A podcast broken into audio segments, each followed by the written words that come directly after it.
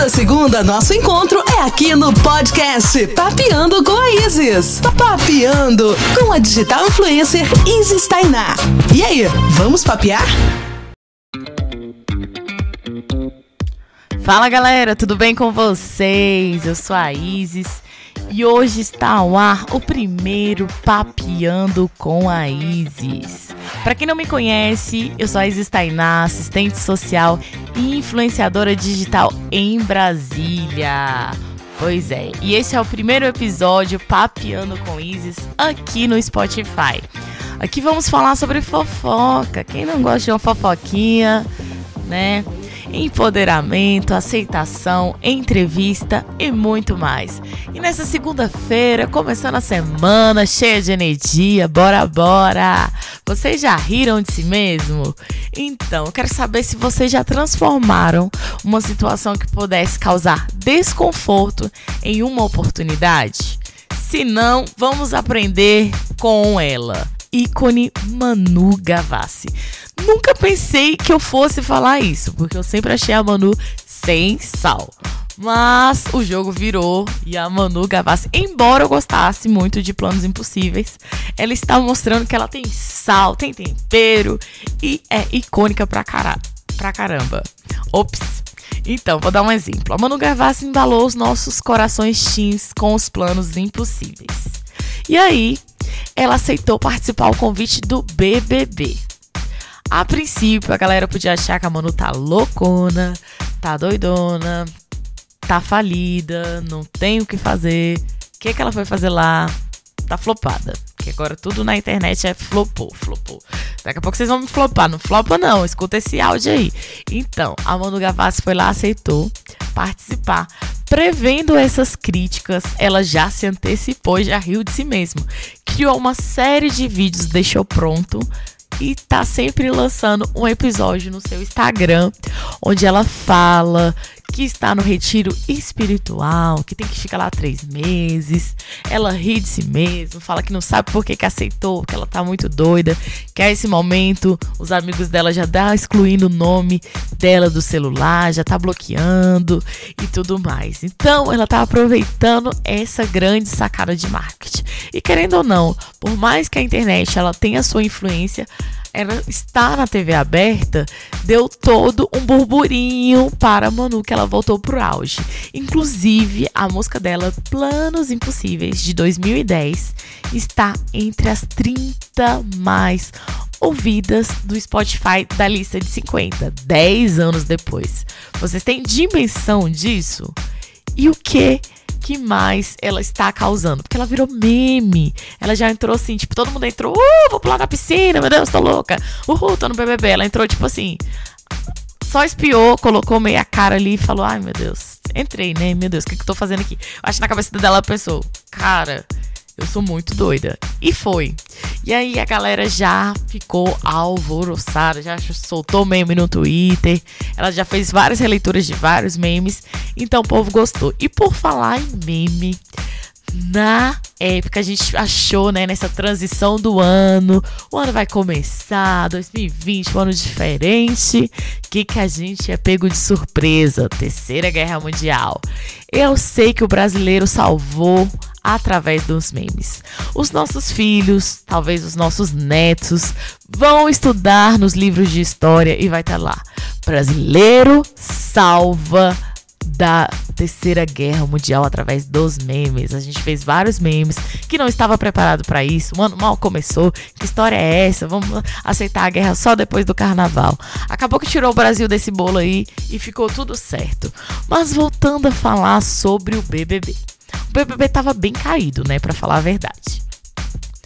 Antigamente tinha toda a galera parava na frente da TV para assistir. Eu amava a Iris, o Alemão, a Fanny, o Nova Iguaçu, a Solange cantando Yanyo, Yanyo Silver, Semaraque, Solesta Silver, o melhor inglês que você respeita.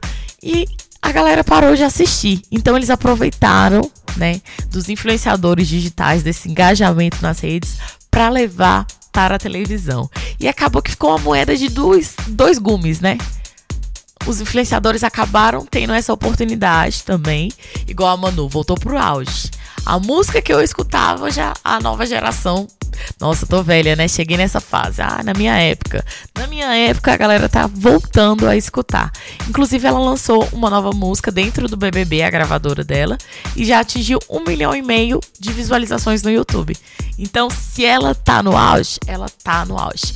Outra que também tá sobressaindo é a Boca Rosa, que ela tem sua própria linha de maquiagem, já tem 8 milhões de seguidores.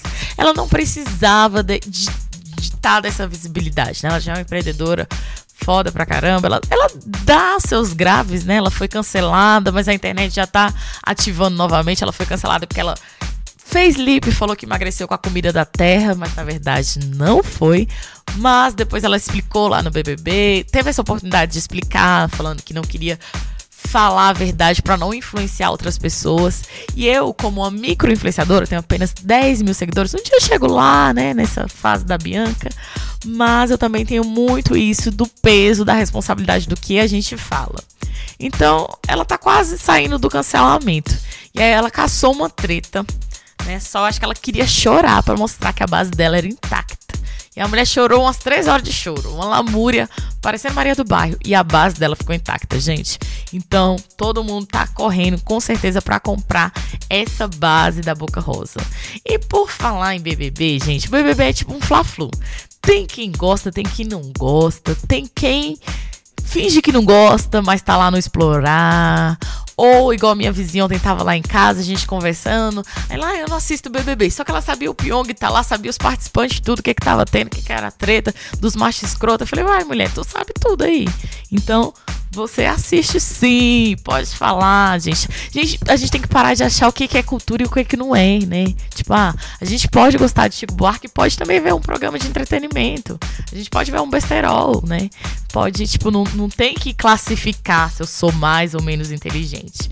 Então, gente, hoje eu quero falar pra gente aprender com essa estratégia de marketing, né? Tudo você tem que ter uma estratégia.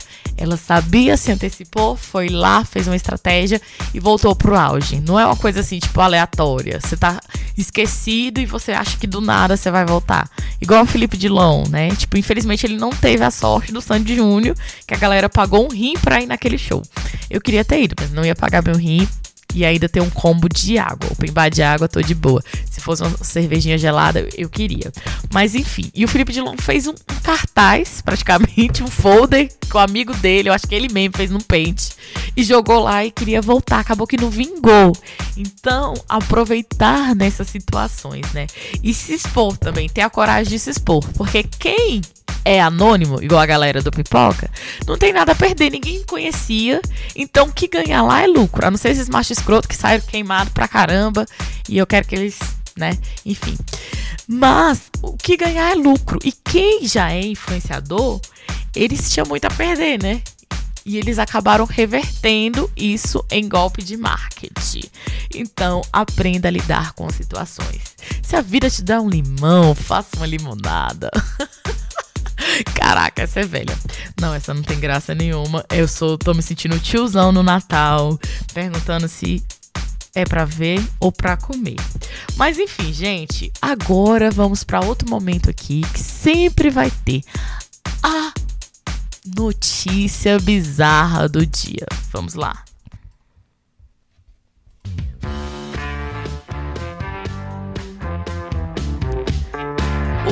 Gente, acredite se quiser, isso aconteceu. Gato é preso suspeito de furto nos Estados Unidos. Família chamou a polícia da Flórida por suspeitar de tentativa de roubo. Mas os policiais chegando lá deslocou quatro policiais para essa ação. Chegando lá era apenas um gato perdido. Gente, eu não sei se causa mais constrangimento pro gato, pro policial, pra família, não sei, né? Sei que no final acabou tudo bem. O gato se tratava de um gato perdido e foi identificado através do microchip. Era o Bonis. E foi devolvido ao dono. No final, a família pôde ficar tranquila, sossegada. Próxima vez, avista se não é um gatinho para não chamar a família à toa. Mas eu não vou avistar nada. Se eu escutar um barulho que eu sou cagada, eu vou morrer de medo e não vou lá espiar o que, que é, não. Fizeram certo. Gente, é, eu espero que vocês tenham gostado. Eu quero que vocês mandem sugestão de tema, me acompanhem na rede social, no meu Instagram e no Twitter, arroba Manda jobs, manda umas brusinhas que eu tô precisando e manda mimos. Não, brincadeira. Manda sua opinião aí. E se você quiser participar, mande um áudio que eu vou estar repostando, repostando. Eu sou muito Instagram, gente. Eu tô começando aqui hoje. Não me abandona, não me julga. Obrigada de nada. Beijo. Foi ótimo falar com vocês. Beijo, beijo.